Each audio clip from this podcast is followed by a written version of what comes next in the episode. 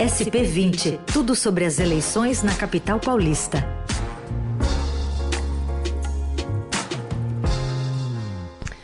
SP20 hoje, né? Fazendo já um balanço total dessas eleições, dos resultados do segundo turno das eleições municipais 2020, com a participação em reforço aqui da repórter do Estadão de Política, Adriana Ferraz. Tudo bem, Adri? Bom dia. Oi, bom dia, Carol. Bom dia, Raíssa. Tudo bem? Bom dia a todos. Bom dia. Adri, vamos falar um pouquinho então sobre a corrida aqui em São Paulo, especialmente, porque ontem o, o, o prefeito, né, reeleito, Bruno Covas, deu alguns recados na fala ali com os, os jornalistas, com os seus apoiadores. Aliás, num ambiente de muita aglomeração, com distribuição de beijos, abraços, né, ombro a ombro ali no que hoje vai ser cobrado possivelmente quando falar sobre coronavírus, falar sobre pandemia aqui na capital paulista. E eu queria trazer aqui um trechinho da fala do Covas de ontem. É possível fazer política sem ódio. Nós vamos governar para todos. A partir de amanhã, não existe Distrito Azul e Distrito Vermelho. Existe a cidade de São Paulo. São Paulo mostrou que restam poucos dias para o negacionismo e para o obscurantismo. São Paulo disse sim à democracia. São Paulo disse sim à ciência. Adri, além do tom conciliador aí dessa fala, quais recados foram emitidos também? Olha, é, acho que recados é, menos ao adversário dele, o Guilherme Boulos, né? Porque inicialmente a gente podia falar essa frase do é, que é possível fazer política sem ódio, que seria para o Boulos. Na minha avaliação, não é. O Boulos não fez política com ódio nessa nessa campanha, né? Eu acho que assim como o João Dória, o governador de São Paulo, que falou antes do Bruno Covas ontem, foram discursos muito bem encaminhados já para a próxima eleição, né? Não sei como é que vocês estão avaliando isso daí, mas essa coisa do negacionismo é muito direcionada ao presidente Jair Bolsonaro, essa história da ciência, o que o João Dória tinha falado antes de vacina, né? Em um determinado momento do, do discurso do Dória, ele ficou falando sobre a importância da vacina.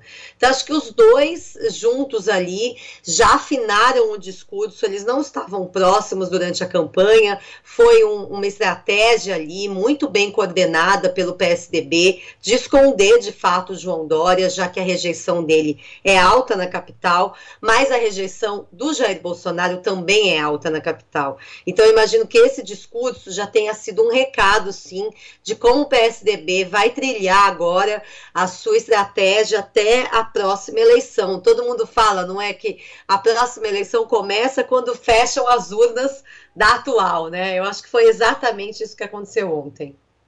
Adri, está muito claro né, que foi para o presidente Bolsonaro, mas ao mesmo tempo, quando ele fala em negacionismo, em respeito à ciência, é que ele já não está falando no dia seguinte, que é hoje, é. que podem ser anunciadas medidas aí relativas à quarentena, porque os casos estão aumentando? Você sabe, Raíssa, que ontem a gente até ficar, ficou conversando sobre isso na redação do jornal, porque havia uma possibilidade de uma interpretação dúbia aí, né? Porque o próprio Bruno Covas, ao longo desse segundo turno, ele foi acusado de estar vivendo um negacionismo, né? Porque São Paulo, com o número de casos aumentando, hospitais ficando cheios, tanto na rede pública como na rede privada, e ele insistindo em dizer que não havia uma segunda onda, de que não há esse risco risco na capital e tudo mais. Hoje, a realidade já, já se impõe, né? Acabou a eleição, agora ele tem que esquecer tudo que ele falou ali na campanha e partir para a prática, né? O governador João Dória é, havia marcado para hoje, já, dia seguinte às eleições, uma revisão do plano do Estado.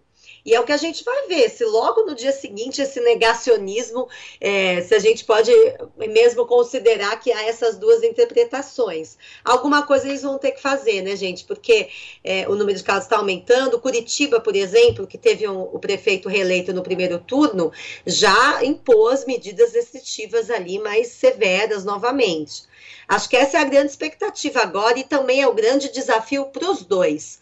O, o, o Covas muito em cima da questão da volta às aulas, é, da economia, do auxílio às pessoas mais pobres na cidade, e o Dória colocando todas as fichas na vacina, né? É, é, acho que também dá para colocar na conta, além de Curitiba, Natal, Salvador, que já estão né, falando em, em, em, fechamento ou restrição maior, e são prefeituras que já resolveram a fatura no primeiro turno, né? Então há essa, essa possibilidade de a gente fazer uma vinculação muito forte com eleição versus avanço da pandemia e possibilidades de, de restrição maior, o que a gente sabe que é, são medidas muito impopulares, né, Adri? Impopulares. Agora, eu não sei se não vai pegar mal para o prefeito Bruno Covas, né, que passou essas últimas duas semanas contra o Guilherme Boulos, insistindo que estava tudo ok na cidade, né, que não era necessário promover mudanças. Ele fez um evento na semana passada, semana retrasada, perdão, no qual ele disse que São Paulo é, não iria avançar. Não sei se vocês lembram, né, que os dados que mostravam uma retomada da infecção, números maiores, não permitiam que a cidade verdade, avançasse nas medidas, mas que não era necessário retroceder. Agora vamos ver se ele muda de opinião assim já no dia seguinte da eleição, né? Agora o discurso, é, não sei a opinião de vocês, mas foi um pouco com pouca emoção, vocês não acharam? Foi meio lido ali, né? Ele estava muito apoiado num, num, papel ali, né?